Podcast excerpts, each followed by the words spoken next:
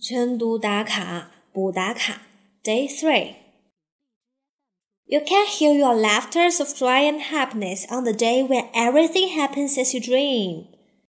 You can see the smiles on the people around you when the magic moment strikes. You can feel your face is getting red, your heart is beating fast, and your blood is rushing all over your body to every single corner of your being.